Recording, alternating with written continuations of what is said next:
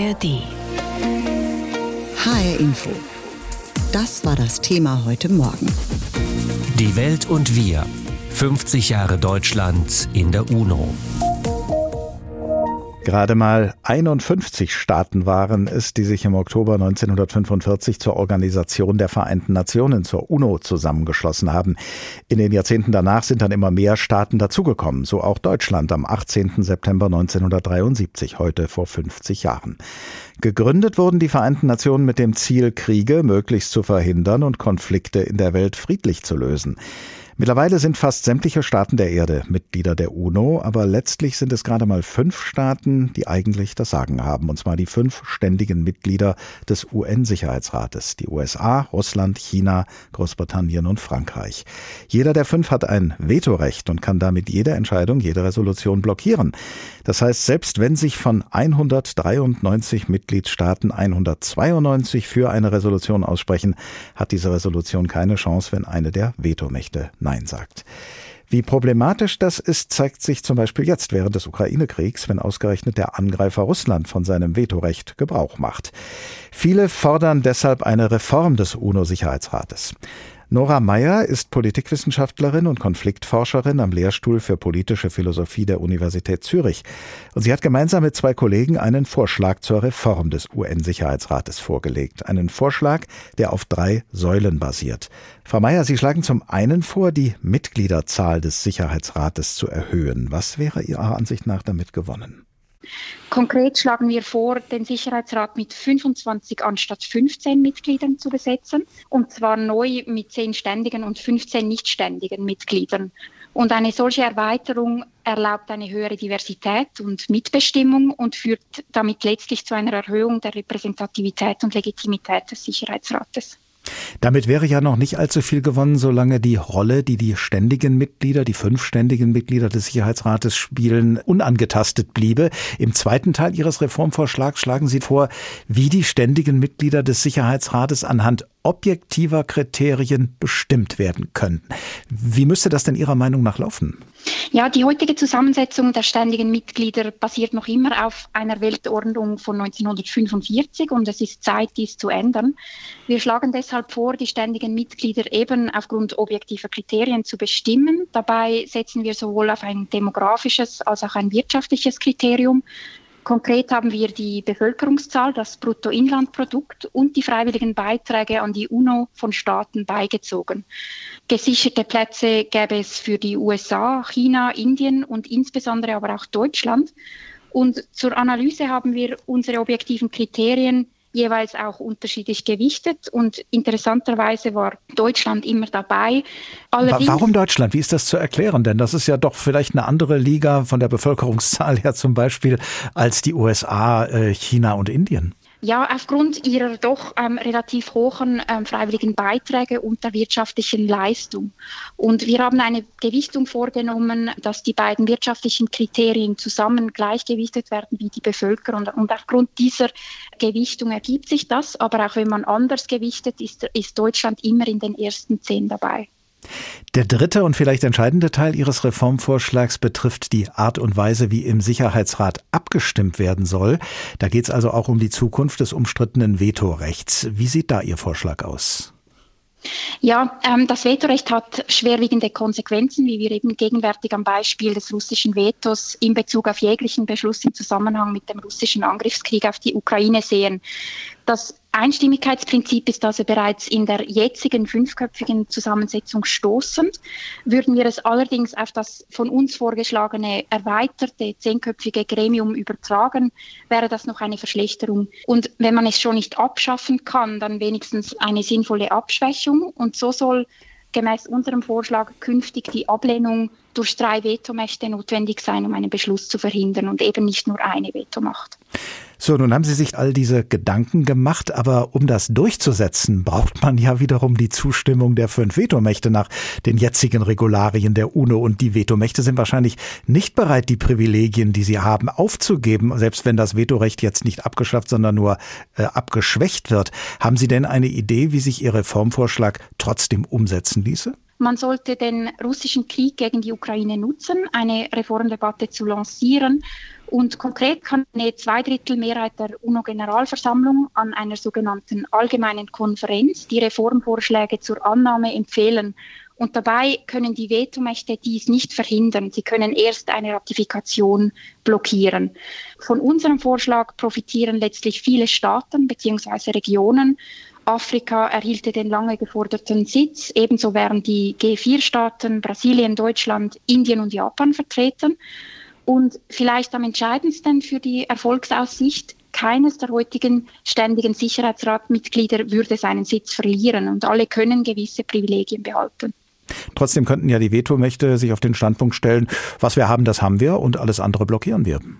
Das ist so. Bei der Ratifikation können Sie dies blockieren. Aber Sie würden natürlich unter Druck stehen, würde das von einer Zweidrittelmehrheit in der Generalversammlung vorgebracht werden, auch entsprechend zu reagieren. Und bei einer Reform kann es auch sein, dass es mehrere Anläufe braucht. Deshalb sagen wir, dass man das auch immer wieder einbringen muss, sollte es beim ersten Mal nicht funktionieren. Zum Schluss noch eine hypothetische Frage. Nehmen wir mal an, der UN-Sicherheitsrat wäre schon vor zwei Jahren so reformiert worden, wie Sie sich das vorstellen. Was wäre dann seit dem Überfall Russlands auf die Ukraine bei der UNO womöglich anders gelaufen? Meiner Meinung nach wäre der Sicherheitsrat grundsätzlich funktionsfähiger und könnte so verbindliche Beschlüsse fassen. Und die Hürde, eine Resolution zu blockieren, wäre höher. Hm, letztlich könnte der Sicherheitsrat seine zentrale Rolle wesentlich besser wahrnehmen und dies im Interesse der kollektiven Sicherheit.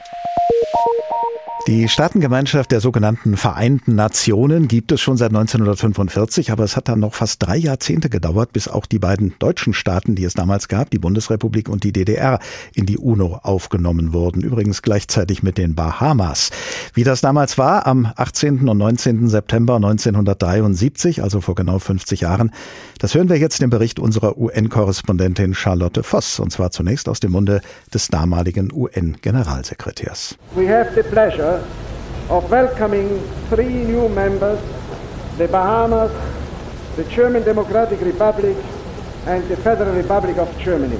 Für alle Welt sichtbar wurde der Beitritt der beiden deutschen Staaten zu den Vereinten Nationen am 19. September 1973 vollzogen, als erstmals beide Nationalflaggen vom UN-Hauptquartier in New York gehisst wurden. Begrüßt wurden die neuen Delegationen vom Österreicher Kurt Waldheim, dem damaligen UN-Generalsekretär. Mit diesem Beitritt endet zwar ein bestimmtes Kapitel der Weltgeschichte, aber es wird auch ein neues Kapitel aufgeschlagen. Ein Kapitel, in dem sich diese Nationen im Rahmen der Vereinten Nationen für die Belange der gesamten Menschheit einsetzen werden. Von nun an saßen also zwei deutsche Delegationen in den Seelen der UN, und zwar nebeneinander. Jürgen Saklowski war damals für den Bevölkerungsfonds der Vereinten Nationen in New York tätig. Im Gespräch mit dem ARD-Team erinnert sich der Jurist noch sehr genau an die Zeit. Die lernten sich also kennen. Und die wurden sehr schnell gute Kollegen nach dem Motto, ich gehe jetzt mal einen Kaffee trinken. Wenn da was Wichtiges ist für mich, dann sagen Sie mir das, ja? Alleine hätte wohl keiner der beiden deutschen Staaten der UNO beitreten können. Die DDR hatte dies im Streben nach internationaler Anerkennung ihrer Souveränität 1966 versucht, scheiterte aber im Sicherheitsrat am Veto der Westmächte, also der USA, Frankreichs und des Vereinigten Königreichs. Ein Aufnahmeantrag der BRD wäre wiederum am Veto der Russen gescheitert. Doch für die Bonner Republik war ein Beitritt mehr als 20 Jahre lang politisch überhaupt nicht vorstellbar. Hätte es doch die Anerkennung der DDR und damit auch der deutschen Teilung bedeutet. Auf Grundlage des Petersberger Abkommens mit den Westmächten durfte sich die BRD schon früh in den Hilfsorganisationen der UN engagieren. Recht schnell trat sie der FAO, der WHO und der UNESCO bei. Ihr verlässliches Engagement, nicht zuletzt auch finanziell, brachte ihr bereits 1952 den Status eines ständigen UN-Beobachters ohne Rederecht ein. Für Manuel Fröhlich, Historiker an der Universität Trier, war dies die halbe Miete zum Beitritt. Und das öffnet natürlich aber auch die Möglichkeit, mit allen Delegationen im Gebäude der Vereinten Nationen Kontakt aufzunehmen. Und die Lounges und die Plätze bei den Aufzügen und Fluren sind natürlich politisch gesehen mindestens ebenso relevant wie die offizielle Abgabe einer Stellungnahme in irgendeinem Gremium. Im Jahr des Beitritts 1973 war der erfahrene Diplomat Walter Gehlhoff Chef der deutschen Mission bei den UN. Dass der Beitritt gelang, so urteilt Gehlhoff zwei Jahrzehnte später, sei in erster Linie der Einsicht der Bonner Regierung unter Willy Brandt und Walter Scheel zu verdanken. die seit 1969 im Amt war. In einem Aufsatz für die Deutsche Gesellschaft der Vereinten Nationen schreibt Gehlhoff, diese beiden hätten erkannt, dass die deutsche Wiedervereinigungspolitik in einer Sackgasse steckte und dringend neue Impulse benötigte. Auch der Historiker Manuel Fröhlich betrachtet Brandt und Scheel als Schlüsselfiguren für den UN-Beitritt und erhält nicht zuletzt den Grundlagenvertrag zwischen BRD und DDR von 1972 für entscheidend dass erstmal im Binnenverhältnis zwischen der Bundesrepublik und der DDR viele Rechtsfragen, viele praktische Fragen geklärt waren. Dann zweitens die internationalen Versicherungen, etwa auch im Bereich der KSZE, dass man Gewaltverzicht, Unverletzlichkeit der Grenzen, Selbstbestimmung, diese Prinzipien setzen würde. Und dann sicherlich auch schon auch das Wahrnehmen einer neuen Generation. Herausragender Vertreter dieser Generation war der deutsche Bundeskanzler Willy Brandt. Der Sozialdemokrat hatte 1971 den Friedensnobelpreis für seine Politik zur Verständigung zwischen Ost und West verliehen bekommen. Als die DDR und die BRD der UNO beitraten, hatte sich auch diese weltumspannende Organisation selbst bereits stark verändert. Über die Jahrzehnte widmete sie sich immer stärker weltweiten Themen wie der Bewahrung des Friedens allgemein und der Gleichberechtigung aller Menschen. 28 Jahre nach dem Ende des Zweiten Weltkriegs waren die Deutschen durch den UN-Beitritt wieder vom Feind zum Freund geworden. HR Info, das Thema. Diesen Podcast finden Sie auch in der ARD Audiothek. Deutschland ist kein Gründungsmitglied der UNO, denn als die Vereinten Nationen im Oktober 1945 kurz nach dem Zweiten Weltkrieg gegründet wurden, um künftige Kriege zu verhindern, da war Deutschland gerade erst besiegt worden in jenem Krieg, den das Naziregime von Deutschland aus begonnen hatte. Und so ist Deutschland, die Bundesrepublik Deutschland, erst viele Jahre später, nämlich am 18. September 1973, heute vor 50 Jahren, in die UNO aufgenommen worden, damals gemeinsam mit der DDR. Seitdem ist die Bedeutung unseres Landes in der Weltpolitik stetig gewachsen. Aber es sind immer noch vor allem die Älteren aus Politik und Diplomatie, die bei der UNO mitmischen. Dabei liegt das Durchschnittsalter der Weltbevölkerung bei ungefähr 30 Jahren, während das Durchschnittsalter bei denen, die an einer UN-Vollversammlung teilnehmen, wahrscheinlich annähernd doppelt so hoch liegt. Um diese Diskrepanz ein klein wenig zu überwinden, empfehlen die Vereinten Nationen ihren Mitgliedstaaten die Aufnahme von jungen Menschen in ihre Regierungsdelegationen. Und so gibt es in Deutschland jedes Jahr zwei UN-Jugenddelegierte, die zur Generalversammlung der Vereinten Nationen fahren, die heute mal wieder beginnt.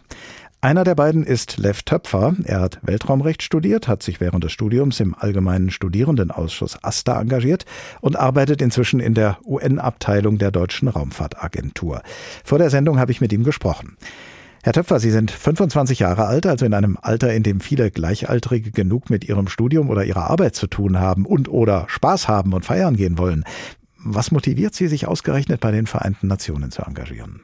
Was mich daran motiviert, mich bei den Vereinten Nationen zu engagieren, ist vor allen Dingen das Zusammenkommen aller Nationen. Alle reden miteinander, unabhängig von globalen Krisen, Konflikten und anderen innerstaatlichen Streitereien, kommen alle zusammen um Entscheidungen zu treffen, die weitreichende Konsequenzen für uns alle haben.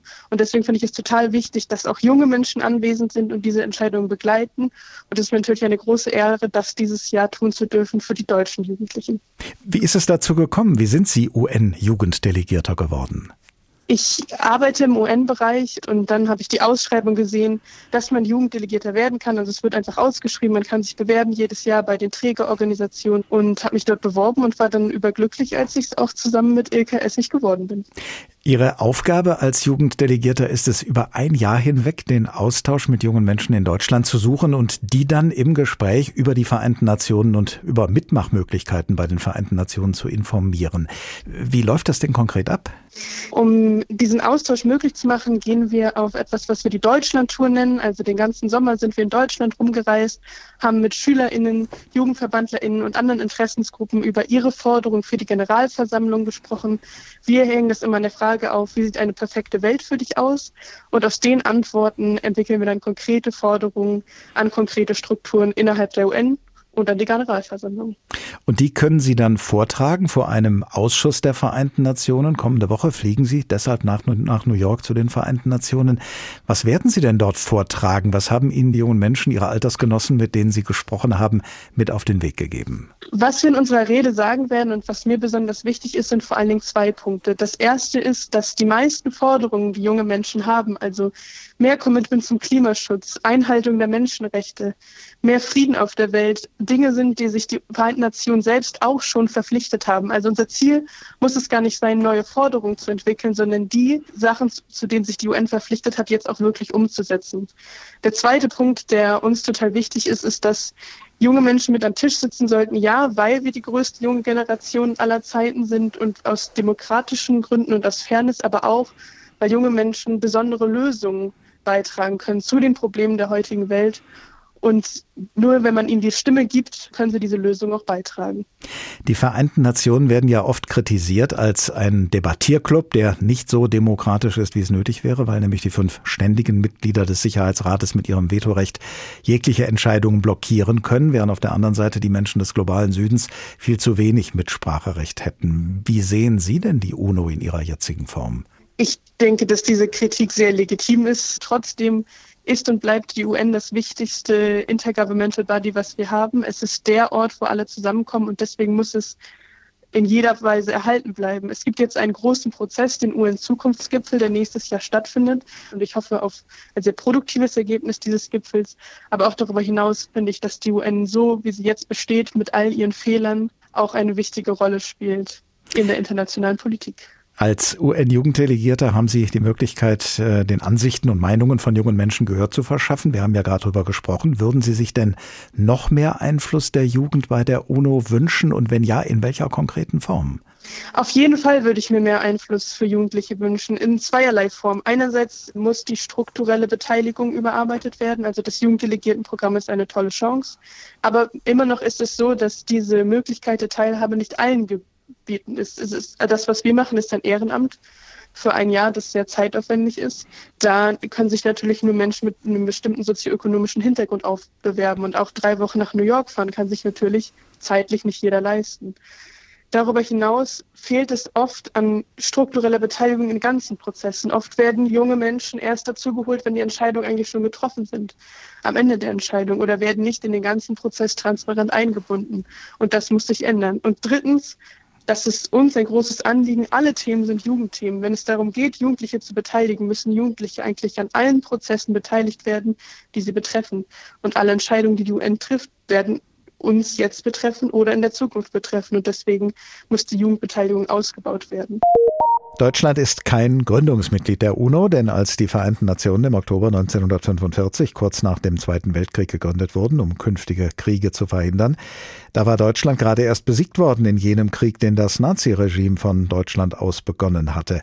Und so ist Deutschland, die Bundesrepublik Deutschland, erst viele Jahre später, nämlich am 18. September 1973, heute vor 50 Jahren, in die UNO aufgenommen worden, gemeinsam mit der DDR, die es ja damals noch gab. Seitdem ist die Bedeutung unseres Landes in der Weltpolitik stetig gewachsen. Aber das Tüpfelchen auf dem i wäre aus deutscher Sicht ein ständiger Sitz im UNO-Sicherheitsrat. So klingt Deutschland bei den Vereinten Nationen heute in einem selbstproduzierten Musikvideo. Modern, divers und offen. Das Image, das Berlins UN-Vertretung bei den anderen Mitgliedstaaten hinterlassen will. 50 Jahre nachdem der Feind von einst unter Applaus in der Generalversammlung in ihre Riege aufgenommen worden ist. Y a la República Federal de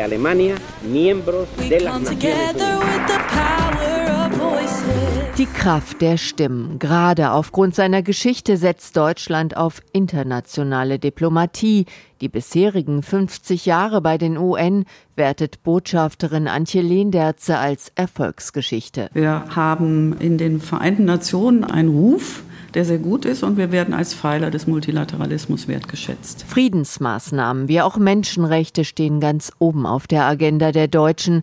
Das Thema Klima ist ebenso ein Schwerpunkt wie die Rechte von Frauen und Mädchen und Deutschland ist ein mächtiger Zahler der UN. Das ist nicht einfach nur der zweitgrößte Geber sein, sondern das ist auch in, in innovative Ansätze äh, investieren, wie zum Beispiel in die äh, VN-Reform, die der Generalsekretär aufgelegt hat. Sie bleibe ein Kernanliegen. Zusammen mit Brasilien, Indien und Japan setzt sich Deutschland dafür ein, dass der oft festgefahrene Rat durch eine Erweiterung an die geopolitischen Realitäten des 21. Jahrhunderts angepasst werden muss. Das bevölkerungsreiche Land Indien gehöre da ebenso dauerhaft rein wie afrikanische Länder. Und auch Deutschland selbst will einen ständigen Sitz. Viermal saß die Bundesrepublik bereits als rotierendes Mitglied im Sicherheitsrat. Dabei sei das Mitgliedsland zunehmend erwachsener geworden, besonders durch zwei Wegmarken. Ganz sicher 2003 die Entscheidung über den Irakkrieg äh, der Amerikaner.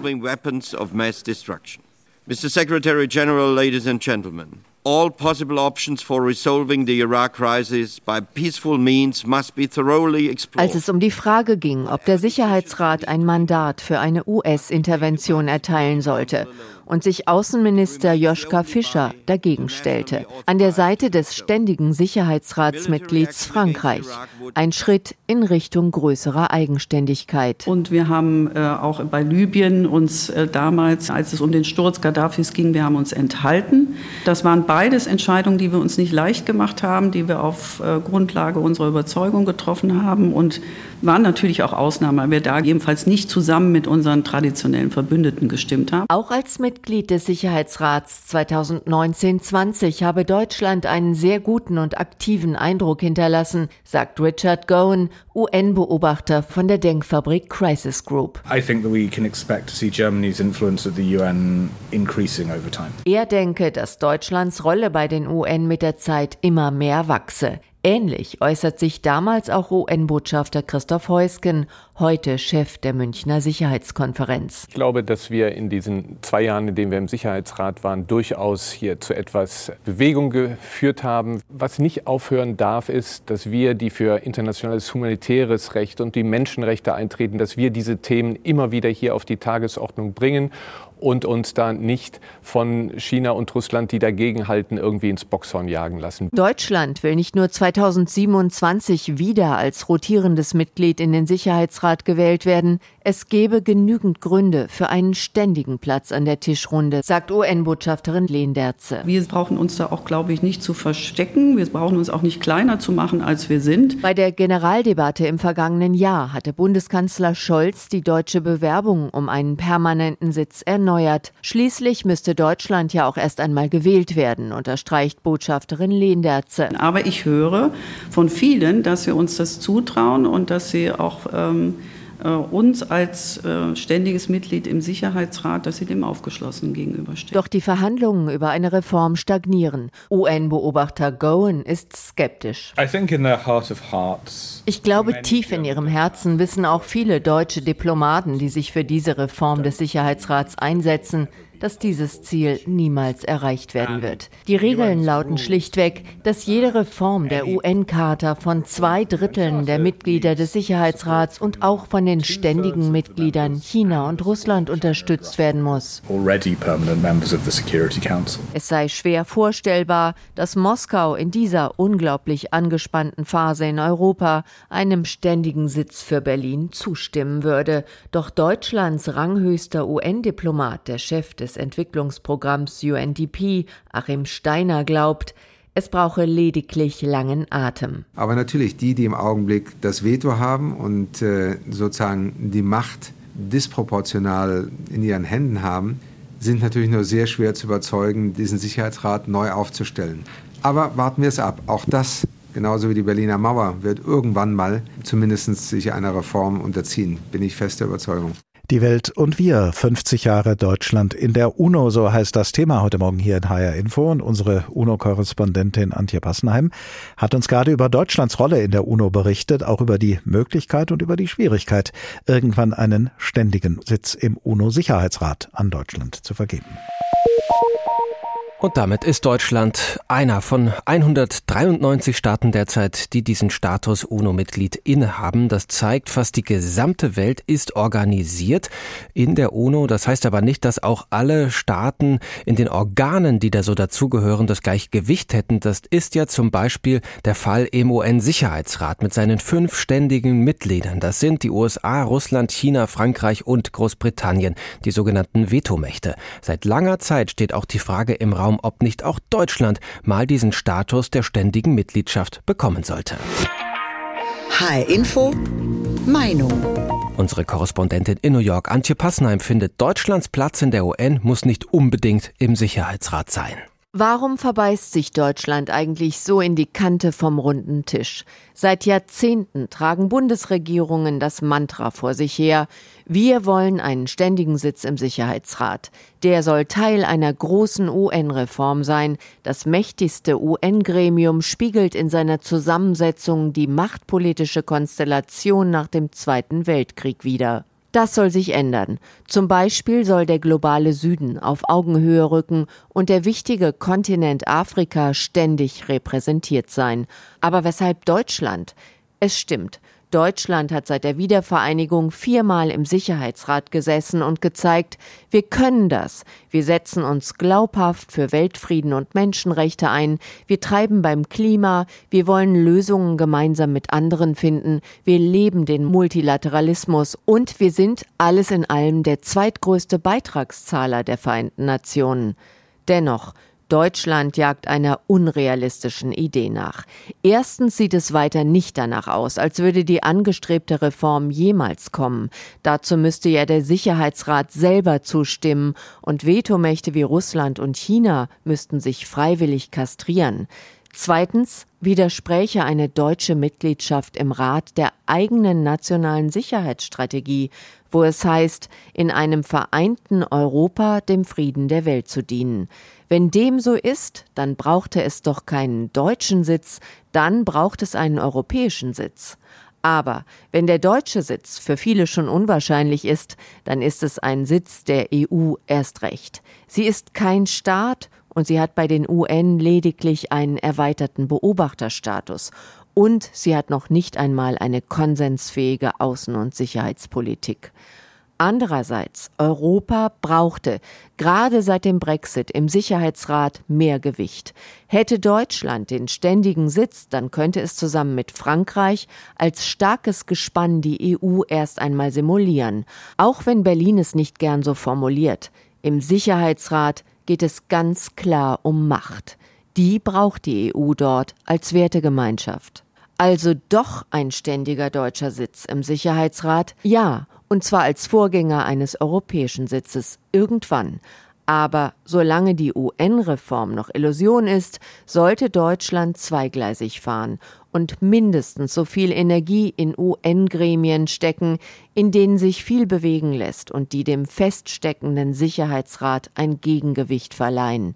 Die Generalversammlung zum Beispiel, wo Multilateralist Deutschland schon bewiesen hat, dass es gut Bündnisse schmieden kann und irgendwann kommt dann vielleicht auch die Reform in kleinen Schritten. Nur festbeißen am ständigen Sitz sollte sich Deutschland nicht. Diesen Podcast finden Sie auch in der ARD Audiothek.